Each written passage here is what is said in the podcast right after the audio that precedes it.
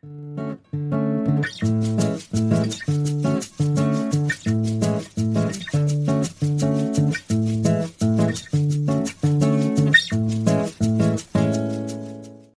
pessoal!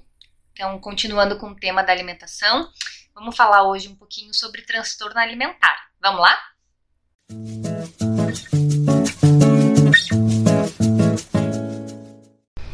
Bom, então, hoje eu tô aqui com a Rafa, com a Marina, com a Bárbara. É, vamos continuar falando sobre o tema da alimentação, mas vamos puxar para os transtornos alimentares, né? No primeiro podcast sobre alimentação, a gente refletiu sobre a relação que a gente tem hoje com a comida, né? E sobre também alguns significados que a gente pode atribuir é, é, à comida. Tá? Mas hoje o foco mesmo vai ser sobre o transtorno alimentar, que cada vez mais eles ganham espaço na mídia. Vocês têm reparado isso, meninas? O quanto que, que a gente vem sendo bombardeado de informações sobre transtorno alimentar, é, enfim, sobre dietas e não dietas. Eu tenho, e até assim a gente percebe que está sendo bombardeado pela linguagem, né? As pessoas às vezes falam, ai, eu tô tendo uma crise de compulsão. Você fica, ué, mas, né, assim, de onde veio? E há uns anos atrás não era, a gente não falava compulsão, né? Falava, ai, comi um monte, me afoguei na comida, mas assim, o termo compulsão significa que, né, tamo, tá sendo divulgado muito por aí. Desenvolveram do jaquei pra compulsão. e o quanto, é, tem muitas coisas da moda, né? Hoje, sei lá, o jejum intermitente, a água no limão, sei lá. Limão cada, água. a cada momento tem uma nova e revolucionária dieta que vai, sei lá, resolver todos os problemas. Exato. E os termos vão ficando cada vez mais técnicos, né? Você falou jejum intermitente, agora é. É. isso, assim. A coisa vai ficando cada vez mais técnica, né? A gente vai até tendo que acompanhar Estudar. tudo isso. Eu acho que virou um mercado mesmo, né? Uhum. E, então a coisa da dieta, por exemplo, você estava falando, Bárbara, eu fiquei pensando que não é só a dieta da moda, porque antigamente era dieta da lua, dieta do peso, dieta do sei lá do que. E hoje em dia a gente fala de, de jeitos de se alimentar, não é? Uhum. Então, o jejum intermitente é uma maneira de se alimentar, né? É o estilo, né? É o estilo, é, o estilo. Aham, de, de fazer jejum, enfim, né? Eu escuto bastante isso, e não só no consultório, mas assim, eu escuto muito assim, amigo do companheiro, né? Amigo do amigo, enfim, né? Eu escuto muitas pessoas falando sobre, sobre práticas, enfim, e também sobre termos médicos. Isso que você trouxe, Rafa, eu acho tão interessante, porque antes a gente não usava tantos termos médicos, sei lá, antes, vamos pensar assim, há uns 20 anos atrás, assim, e parece que esses termos realmente foram caindo no popular, né? Todo mundo fala o termo compulsão, né? Obsessão, né? Jejum. Fulano é obsessivo. O jejum intermitente, né, É, específico. Jejum, Específico. assim, tudo bem, jejuar é uma coisa que já tem bastante tempo. Mas a gente fala, ai, tô a horas sem comer, tô sem fome. Agora, Barriga vazia. de jejum é uma coisa bem mais, assim, agora é super moderno, mas ninguém falava isso. Uhum. E, e o interessante, né, gente, a gente que trabalha de forma simbólica, né, considerando o inconsciente e as imagens, né, enfim, é, inconscientes, arquetípicas, a gente, enfim, a gente trabalha de uma forma onde a gente considera essas imagens. Se a gente fala, né, ai, né, é compulsão, é obsessão, enfim, a gente vai estar classificando e vai perder a alma, né, o símbolo de vista, né, a gente vai ficar nesse termo médico enfim, muito lógico, muito racional. E isso vem de, do, de- né, enfim, desde o surgimento do iluminismo. Claro, tudo tem um para quê, tudo tem uma finalidade, né? Enfim, é, su- surgiu esse movimento de priorizar a razão, enfim, saímos do mundo das trevas ali, da idade das trevas, da idade média, né, onde, enfim, né, havia um boicote à ciência, um boicote à razão, né?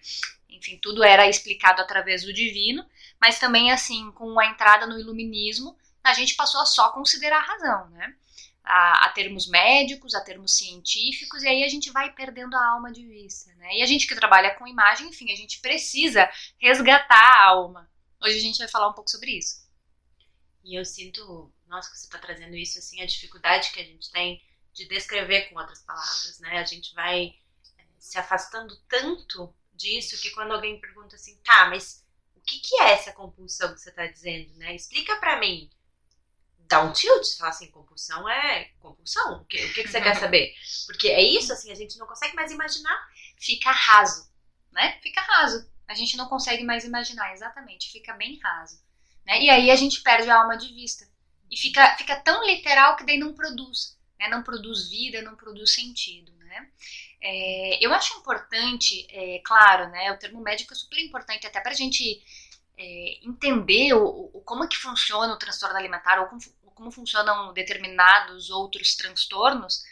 É, então, eu acho que é importante eu trazer um pouquinho da linguagem médica aqui também, né? Então, é, o que que vocês sabem mais ou menos o que, que é um transtorno alimentar na linguagem médica? Como eles descrevem? Acho que especificamente não. Uhum, então, assim, é, se a gente for pensar em transtorno alimentar de um viés mais médico, o transtorno alimentar é um quadro psiquiátrico, tá? É uma doença, tá?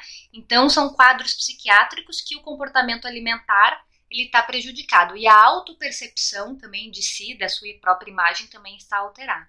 Então, assim, esse é o transtorno alimentar, né? Então, é, uma, é um quadro psiquiátrico, são doenças, né? Em que o nosso comportamento alimentar, ele está sofrendo uma alteração, tá? Então, é bem importante a gente entrar nesse lugar aí, nessa, nessa reflexão sobre doença, porque quando a gente pensa que a pessoa está doente, ela não está fazendo uma escolha consciente, né? Muita gente, eu escuto também muitas pessoas falarem assim, ah, mas fulano não come também, né? Fica vomitando, comendo demais e vomitando porque ele quer, enfim, né? Ele, ah, enfim, tá cismado, tá obcecado, enfim. Gente, a pessoa não tem escolha. Ela não escolheu desenvolver um quadro de transtorno alimentar. Então, acho que é bem interessante a gente também é, se aproximar dessa linguagem médica para entender que um transtorno alimentar é um transtorno mental que está descrito também no DSM. Não para a gente categorizar, patologizar e perder a alma de vista, perder o sentido, o significado, mas para a gente entender assim que não é algo simples, não é algo fácil, não é algo que assim a pessoa escolhe desenvolver um quadro de bulimia, de anorexia, enfim, né? A pessoa não é indisciplinada porque ela come compulsivamente, nem ela é fresca porque ela não quer se alimentar tá? Então, assim, a pessoa ela não tem autonomia. Eu fiquei pensando muito no discurso que a gente escuta com frequência, que é a palavra fraqueza, né? Ah, é porque falta força de vontade para a pessoa, enfim, não comer ou não precisar chegar nesse ponto. É, ou assim, a pessoa que tá vomitando é porque, enfim, é porque ela é fraca, né? Porque ela não tá dando conta.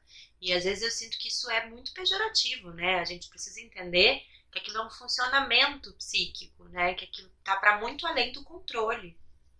Isso, muito além do controle, exatamente. É, eu acho que não só com os transtornos é, alimentares, né? Mas todas as questões psiquiátricas tem muito essa esse estigma, né? Esse preconceito da fraqueza, do que é só levantar, é, falta de vontade, né, frescura. Ou de que, ou que tem alguma coisa errada, né? Por exemplo, enquanto você estava falando, Carla, eu fiquei pensando nisso. Tá, falou que é uma doença, quantas pessoas vão ter dificuldade de se ver nessa condição e de buscar ajuda porque eu não posso ser doente? Eu não posso ser frágil, eu não posso ter algo que está além do meu controle. Né? Então, o quanto a gente julga a fragilidade e não quer se ver lá de maneira nenhuma, Exato. né? Uhum que o termo doença é, é muito pejorativo, né? A gente vem com uma coisa assim de, ah, uma doença precisa então, preciso resolver, preciso tomar um remédio que cure essa doença. Veja, gente, quando a gente fala de transtorno, a gente não tá falando de doença nesse sentido. A gente tá falando que a alma precisa de cuidado, é isso que a gente tá dizendo, né? A alma está adoecida. Uhum. Não é nesse sentido de que tem alguma coisa errada, né? Ou que aquilo não pode estar acontecendo. Uhum. Gente, todo mundo tem em algum momento da vida o adoecimento da alma. Alguns a gente tem nomes né, específicos dentro da classificação médica, outros não. Outros, né, a gente vai entendendo muito mais ao longo dos anos. E talvez tenha nomes lá na frente também que hoje a gente ainda não nomeou. Uhum. E isso é bem interessante, porque como a alimentação é algo muito corriqueiro, muito comum, né, e enfim, cada vez mais as pessoas falam sobre alimentação e falam de forma também, usam termos médicos nas redes sociais, enfim, então isso está muito comum, às vezes as pessoas não conseguem perceber que isso é grave, grave no sentido assim que precisa de cuidado, isso é uma doença que precisa de um olhar, que precisa de um tratamento, né? É, enfim, então eu acho que é importante a gente olhar também para entender que a gente precisa se aproximar e não né, é, falar que é uma doença e para, enfim, né, para rotular e, e para julgar. Não nesse sentido, que é algo que a gente faz em relação às doenças psiquiátricas, né? Uhum. Ao adoecimento psíquico. né? Eu acho que isso tem muito a ver também, é uma crítica bem pessoal isso, com uma arrogância dos seres humanos de achar que a gente não pode ter condições que precisem de cuidado. É, eu acho que quando a gente fala de uma doença, as pessoas têm esse ponto de vista que a, que a Nina trouxe, né? Ai, eu não posso adoecer. Gente, é impossível passar pela vida e não adoecer. Impossível. Nós somos seres humanos. A gente tem que ter um pouco mais de, de humanidade com a gente mesmo, né? De aceitar que sim, eu tenho que reconhecer onde é que tá a minha dor e, e tratar ela, né? Uhum. Com seriedade, levar a sério. É, essa compreensão, né? E acho que isso muito, é uma ilusão muito grande do nosso controle, né? A gente acha que tem controle sobre a gente, sobre o nosso corpo, sobre a nossa alma, mas no fim das contas as coisas são muito maiores do que a gente né, consegue controlar. Claro. E reconhecer nosso limite, nossa humanidade é importante. Total, né? A nossa consciência consegue muito, mas também não consegue tudo, né? Consegue, enfim, né? Consegue pouco, mas nesse pouco é muito, né? Enfim, eu acho que é, é um pouco sobre isso. E, gatonas, vocês sabem sobre é, quais são os principais transtornos alimentares? Os principais quadros psiquiátricos, que a gente tá falando de quadro psiquiátrico, quais são os principais? Bom, vamos lá. Anorexia, Anorexia nervosa, bulimia. nervosa. Ah, falta é, obesidade. Uhum. Compulsão alimentar, será que é um e quadro? transtorno de compulsão alimentar. Na verdade, é, o TCA, que é o transtorno de compulsão alimentar, ele é o mais comum, ele atinge 3% da população. Coisa. É muita coisa, é muita coisa. Mas os principais são esses, né? Anorexia nervosa, bulimia nervosa e o TCA, que é o transtorno da compulsão alimentar. Também, é, enfim, né, entra num... Em relação à obesidade, a Rafa falou, eu fiz uma cara de... "Ugh". É difícil falar sobre a obesidade. A obesidade é um transtorno alimentar, né? Então, assim, é, eu acho que esse assunto a gente pode deixar para um podcast para falar só sobre obesidade, mas a obesidade pode ser por alguns considerada doença, né? Por, enfim, por médicos e por outros não. Eu não quero, não vou entrar muito nesse assunto porque, enfim, envolve várias, vários aspectos, várias características, mas claro, né? A obesidade ela pode gerar uma série de doenças, né? E ela precisa ser tratada e a população cada vez mais sofre com o problema, porque pode se tornar um problema, né? O problema da obesidade, enfim. E que importante você estar explicando isso, Carla, né? Acho que eu acabei de demonstrar o como a gente não conhece e o como a gente às vezes se perde um pouco, né? E de entender é, essas diferenciações da nossa alma, né? De como a gente se expressa de formas muito distintas. Acho que é bem bom você explicar, porque assim como eu, muita gente talvez deve confundir. Aham, Não, é super comum, até em grupos de pesquisa onde a gente, a gente discute isso a hora inteira, né? Mas é ou não é, em palestras, em congressos, né? Mas é ou não é, é doença ou não é. Enfim, entra, a gente pode olhar através de um viés político, de um viés social, de, um- de uma perspectiva mais médica, de uma perspectiva mais psicológica, né? Então, então, claro, acho que é até interessante, talvez no próximo podcast, a gente poder falar um pouco sobre Claro. obesidade, né? Agora, tem outros também transtornos alimentares. Vocês já ouviram falar sobre a pica? Em, Já. Em transtornos Três alimentares. em, tô falando da pica em transtornos alimentares. Agora explica o que que é a O pica. que, que é a pica? Então, a pica é quando a pessoa ela começa a ingerir substâncias que não são alimentos. Então, aquelas pessoas que comem giz, que comem carvão, que comem papel, que comem terra, que comem cabelo, comem pele, né? São, são substâncias, são alimentos, né? Produto de limpeza também, já ouvi falar uma história assim. Aham, pode entrar também, né? Isso de perigoso, né? Mas geralmente são, é, são essas substâncias, assim, que às vezes tem um, um algo, enfim, um- pensando assim em vitaminas, né? Pensando na terra, pensando Tijolo. tijolo, né? Às vezes acomete algumas mulheres grávidas Isso. também, né? Que, enfim, que literalmente comem, né? aquela, aquela substância, enfim, né? É, né? Comem através de algo que não é comestível, né? Então, Eu- a pica também muito- é isso. Desculpa, eu lembrei muito de criança, né? Sei lá, Uhum. criança que come terra, criança. Mas acho que é nessa experimentação, né? E- Talvez e até cachorro, né? Vocês É. já viram? Eu tenho uma, uma cachorrinha que é diabética e quando ela tá com a glicemia muito descompensada, o que que acontece? Tudo sai no xixi, por exemplo. Por isso que eles urinam muito e tomam muita água. E eu já peguei uma vez ela tomando xixi. Olha que é só. riquíssimo esse xixi dela. Porque, exato, É. tava cheio de. Daí a veterinária me explicou, porque eu fiquei apavorada, né? Tipo, ui! Mas assim, ela me explicou que é isso, ela tá buscando essas substâncias que o corpo perdeu, que são sais Aham. minerais, tá, tá, tá. Uhum. É exatamente isso. Por isso que acomete também algumas mulheres grávidas, né? E é considera- considerado, enfim, né, se persistente, um transtorno alimentar.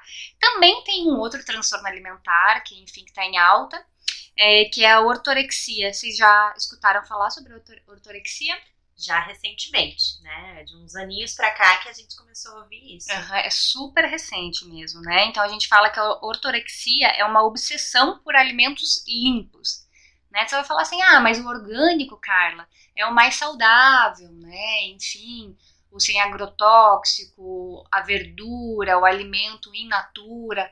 Claro, é o mais saudável, mas quando isso me impede de ir num evento social, quando eu me sinto extremamente culpado porque eu comi algo que não era orgânico, que não era, sei lá, um alimento in natura, onde eu tenho, começo a me privar de, de certos eventos sociais, isso me gera um sofrimento psicológico, daí a gente pode falar que eh, se encaixaria num transtorno alimentar, num quadro assim de, de dificuldade mesmo. Mas o que define um sofrimento psicológico? Não sabe por quê? Porque eu vejo que muitas pessoas nesse estágio, elas estão convencidas de que elas estão muito bem. De que aquilo é o melhor para elas, que na verdade elas se sentem muito melhor. Então, que, entendeu? É justificável, né? É, É E, racional. e eu acho que você né? está trazendo algo, Ninoca, muito interessante, porque realmente, né, a- é, cada vez mais surge é, esse movimento, né, da busca do orgânico, maravilhoso, da busca do orgânico, da busca do alimento in natura, de evitar ultraprocessado, né, então assim, as pessoas realmente andam buscando isso e andam julgando muito quem come ultraprocessado, quem né, se alimenta de forma que, enfim, não seja considerada tão limpa e tão certa, né? Então, às vezes, a pessoa ela não, realmente não consegue perceber. E eu acho que tá aí um pouco da, da questão dos transtornos alimentares, gente. É muito difícil é, a pessoa conseguir é, iniciar um, um tratamento mesmo por transtorno alimentar por não perceber que ela está em sofrimento, por não perceber é, que esse, i- esse comportamento, essa, digamos, obsessão, esse vício, ele acaba gerando um prejuízo social e um, um sofrimento psicológico, né? O transtorno alimentar, se a gente for pensar, esses dias eu estava numa roda de conversa falando sobre isso. O transtorno alimentar, ele é muito ele, é, digamos, de certa forma, ele faz com que eu me sinta muito pertencente à sociedade que eu vivo, né? Quanto, quanto mais exercício físico eu faço, mais malhado eu sou, quanto mais magro eu sou, quanto, me, quanto mais dieta eu faço, mais talvez eu me sinta pertencente a essa sociedade que valoriza um corpo magro, né? Que valoriza um tipo de alimentação XYZ a cada, a cada momento. Então, realmente é muito difícil isso, isso que você está trazendo, Ninoca. Realmente é muito interessante porque é muito difícil a gente perceber, né? É, quando que é um transtorno alimentar e quando que não é. Você, juntando um pouco tudo que você trouxe, assim, cara, eu fiquei pensando né, nesse processo de desenvolvimento da humanidade, da gente entrar muito nesse movimento racional e como a gente chegou numa fase onde tudo aquilo que é racionalizado é melhor, né? Então, assim, se eu controlo, é melhor. Se eu tenho regras, é melhor. Se eu restringo, é melhor. Se eu consigo organizar, é melhor. Se eu consigo explicar claramente, né? Eu vou comer isto deste jeito porque isso é bom, né? Assim, esquecendo completamente de como meu corpo funciona, de como aquilo, né?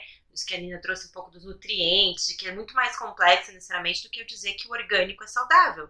Veja, né? Assim, o orgânico é saudável, mas eu tenho que avaliar todo o contexto Uhum. de vida, né? É, E como eu estou me relacionando com esse orgânico. É, porque se for controlar e restringir tudo também, enfim, não é o orgânico que vai vai fazer tanta essa diferença. Então me trouxe muito essa dureza. Não sei se faz sentido. Faz totalmente sentido. Eu vou falar um pouquinho sobre isso, é, um pouquinho mais pra frente, sobre essa questão. A gente valoriza tanto o racional, o lógico, e a gente perde a alma, né? o imagético é, de vista e o sentido, né? O sentido. Né? A gente, enfim, é um sentido muito literal, né? Eu como porque é bom. Não, mas peraí, vamos olhar então para essa relação, encontrar o sentido dessa relação. Né? A gente perde de vista. E aí tá a dificuldade também em tratar transtorno alimentar, né? Às vezes a gente fica muito no, mas é assim porque é assim, né? Porque, enfim, mas Carla, né? Imagina, eu me sinto bem assim, né? E aí até a gente poder olhar através de um outro ponto de vista, né? Custa, assim, custa. Tem um outro que se chama vigorexia. Vocês conhecem? Já ouviram falar? Que é essa. As meninas estão aqui falando sim, tipo assim. que é essa compulsão por atividade física, né? E daí a pessoa, enfim, que não treina, mas assim, ah, eu adoro, né, caminhar, ah, eu adoro, né, nadar, né, eu adoro, sei lá, patinar sei lá, as pessoas podem gostar muito de mexer o corpo, que delícia, precisamos, ainda mais nesse momento de pandemia. Mas é, a pessoa que sofre de vigorexia, ela acaba sentindo uma culpa extrema por não treinar. E fica num ciclo onde ela tá no hotel fazendo, ela precisa da academia, ela tirou férias, ela se inscreve em, né, no, no, no programa e treina e malha, se sente culpada, se sente suja, se sente, né, enfim, fraca se ela não treina. E aqui eu acho que também cabe o mesmo discurso da ortorexia, que assim, me faz bem, eu preciso. E eu nunca me esqueço de um professor de yoga que eu tive, que ele diz assim, a pessoa começa a correr para cuidar da saúde. E aí ela machuca o joelho, mas ela quer voltar a correr, ela quer, ela quer correr, ela não quer esperar o tempo do joelho se recuperar, porque ela não pode ficar sem correr. Porque então, se ela não corre, ela fica mal-humorada, ela fica mal. Então, quer dizer, perdeu a saúde já. Perfeito. né? Já era. Exatamente isso, exatamente isso, né? É, e às vezes, é, é, realmente, como a gente não, daí não consegue dialogar né, com essas pessoas, enfim, né? Não consegue dialogar com, com talvez esse sofrimento e enxergar esse sofrimento, né? Totalmente. Mas, gente, já que a gente tá, falou, enfim, né, de alguns, também tem o, o, a, a, o TARI, que é o transtorno alimentar evitativo restritivo, é, enfim, também tem é, o transtorno da ruminação, tem outros transtornos, né? Mas já que a gente estava falando também dos principais, anorexia nervosa, bulimia nervosa e o TCA, que é o transtorno de compulsão alimentar, vamos falar um pouquinho sobre anorexia nervosa, né? Então, a pessoa que ela sofre de anorexia nervosa, ela busca obsessivamente a magreza. É a magreza, a pessoa quer ser magra, magra, magra, magra, né? E para isso ela restringe totalmente a alimentação. Ela tem um pavor extremo de engordar. A, na bulimia nervosa, a pessoa também busca a magreza, mas é, é diferente. Na bulimia nervosa, a pessoa ela busca ela estar esteticamente magra. É muito diferente da anorexia nervosa nesse ponto, onde a pessoa ela quer estar tá magra, mas ela não se preocupa com a aparência estética. É a magreza pela magreza. Na bulimia nervosa não tem uma preocupação com a estética, com o corpo. Na anorexia nervosa não. Parece que é até uma, uma, uma tentativa de transcender o corpo. Né? Não, não, não há essa preocupação com a beleza estética. Né? Na bulimia nervosa, então, a pessoa ela busca obsessivamente a magreza, né? e assim ela restringe total a alimentação.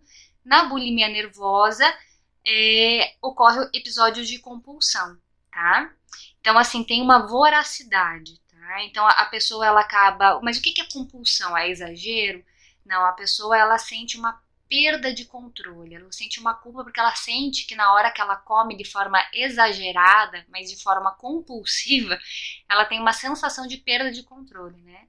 E aí, geralmente, né, isso depois que, que passa esse, é, é, essa cena aí da, da compulsão, do momento onde a pessoa ingere é, de maneira voraz muito alimento, né? Pode ser alimento frio, pode ser alimento até congelado. Tem casos, né, de pacientes que comem até, enfim, né, alimentos congelados. Né, a pessoa ela acaba fazendo um ato compensatório, né? Então, o que, que seria o, o, ato compensatório? O que, que vocês pensam quando pensam em bulimia e ato compensatório? Pôr para fora de algum jeito. Né?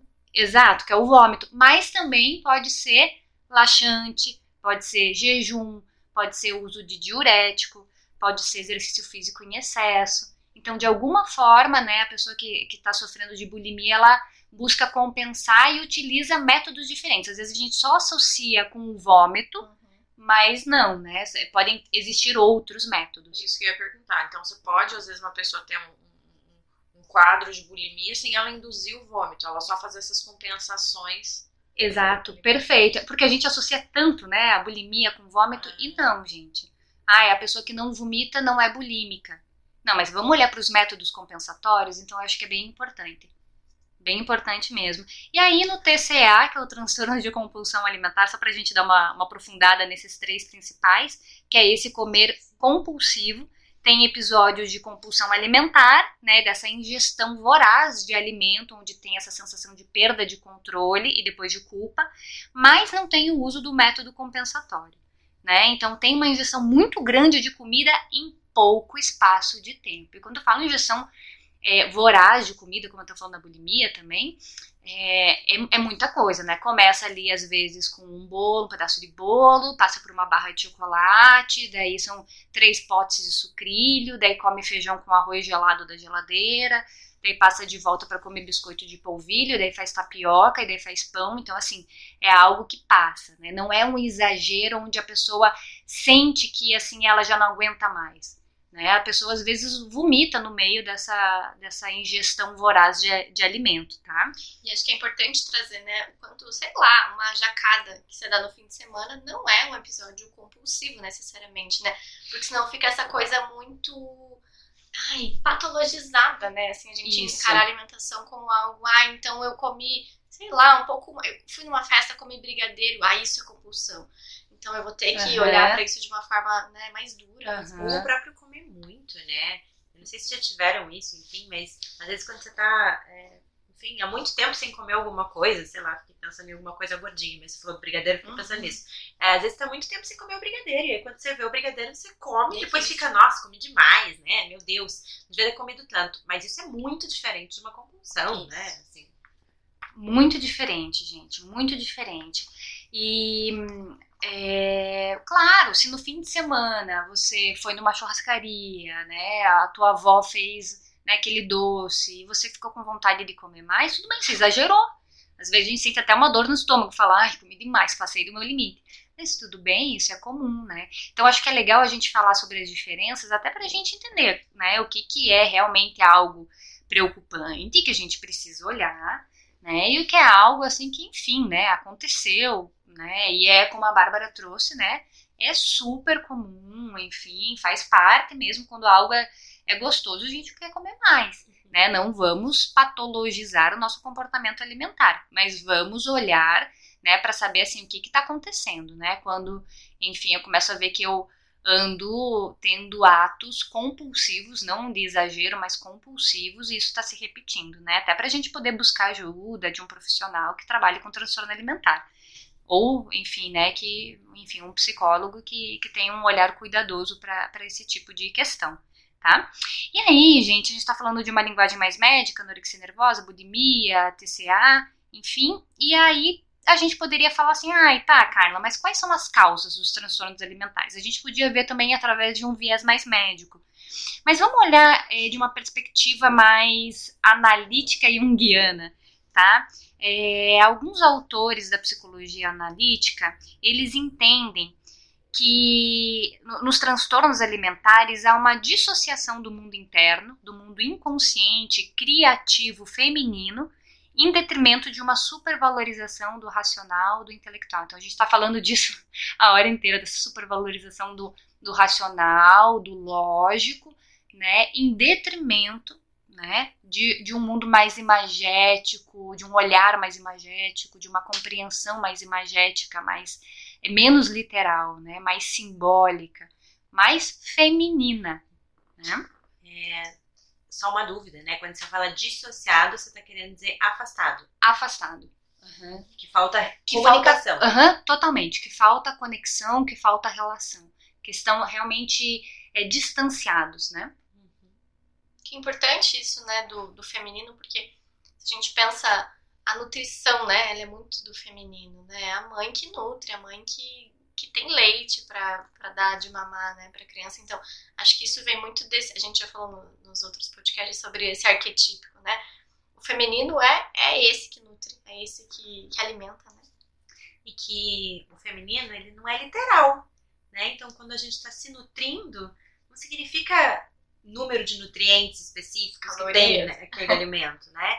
Nutrir é esse cuidado, né, com amorosidade, né? Eu acho que quando você tá uhum. falando da mãe, me veio muito isso, assim, né? É esse cuidado que nutre, né? Não necessariamente só a coisa literal, né? Assim, que acho que a gente leva muito pro literal, né? Uhum, não, totalmente. E, né, enfim, pensa de uma forma literal, né? Carboidrato, proteína. E não, a gente não tá falando disso, né? É, segundo Jung, né, e a Bá tá falando sobre, sobre o feminino, então, segundo Jung, o feminino é essa face interior que se volta para o inconsciente para o mundo dos significados, para o mundo do sentido, né, para o mundo das imagens.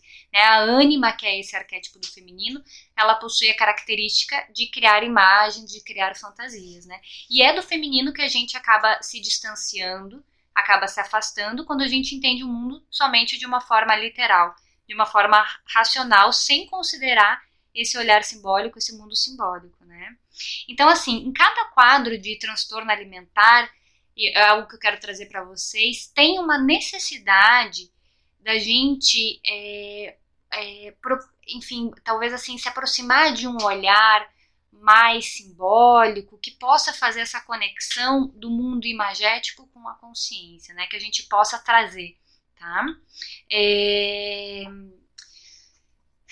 Como trabalhar, né? Então, acho que para psicólogos, de, de pensar assim, né? O que, que, que a paciente está buscando com o jejum? Né? É essa aproximação do mundo simbólico, é essa aproximação, não do literal, ela fez jejum porque ela, né, enfim, está procurando uma magreza extrema, mas de, de, o, que, que, o que, que fulano né, busca com o jejum, né? Qual que é a finalidade, né? Pensando, pensando de forma simbólica, qual que é a finalidade do jejum, desse comer compulsivo, né? O que, que a alma está expressando, o que, que a alma está buscando, o que, que a psique busca quando ela come de forma voraz, né? Enfim, é, o que, que o vazio que eu sinto, né, é, sem comer, o que, que ele me suscita, que imagens que vem, né? Então, simbolizar a experiência vai fazer com que haja uma conexão com, com o mundo interior, com esse mundo do feminino, tá? Então, comportamento alimentar, para a gente até poder finalizar, né? Comportamento alimentar, ele é simbólico, ele expressa aspectos da psique que vão além do que a gente consegue perceber a priori, né? E se a gente olhar só de forma literal, a gente vai perder o significado, né? A gente vai trabalhar de forma literal, enfim, pode trabalhar o comportamento, mas aquilo não vai ser tratado, não vai ser considerado, não vai ser olhado. É, não sei, queria talvez até é, resumir um pouco assim e trazer esse, é mais ou menos isso que você quis trazer, né? Para ver se é o que você queria expressar. É, o quanto esse afastamento, às vezes, do mundo da imaginação, do mais sensível dos sentidos, ele pode parecer uma coisa normal, mas na verdade ele pode eh, ser tão doloroso dentro da alma de alguém ao ponto dessa alma adoecer. E uma das formas de adoecer pode estar sendo na alimentação. Exato, exato. Está tá expressa né, na alimentação. Exatamente. E que a questão não é só a alimentação, ela está também na alimentação, mas está uhum. também na alma, né? Uhum. E está aparecendo com muita frequência na alimentação, né? enfim. E se a gente também for pensar em, em, tratamentos, a gente pode pensar também assim que a análise junguiana ela pode servir de instrumento, né, para que a gente, para que essa nossa consciência possa entrar em contato com esses conteúdos simbólicos, né, que podem estar escondidos, né, num transtorno alimentar ou como a Rafa está trazendo, né, em alguma outra questão. Não digo doença, mas numa outra questão também. Muito legal. Acho que para mim ficou é esse enxergar para além do sintoma mesmo, né? Então, para além do jejum, para além da compulsão, para além. O que, que eu quero trazer com isso? O que, que esse paciente, o que, que essa pessoa está vivenciando? De que forma olhar para a alma, né? Uhum. Para as questões da alma, né? E não só para o comportamento alimentar. Né? E isso é um jeito até de não problematizar a situação, como a gente estava falando antes. Senão a gente joga na coisa do certo e errado. Então tem um sintoma, tem alguma coisa errada, temos que consertar.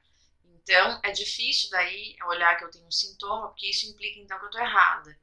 Então, quando você olha aquilo que você traz, né, para quê? O que, que essa pessoa está buscando com essa, com essa recusa alimentar? O que, que ela está buscando com essa busca pela magreza?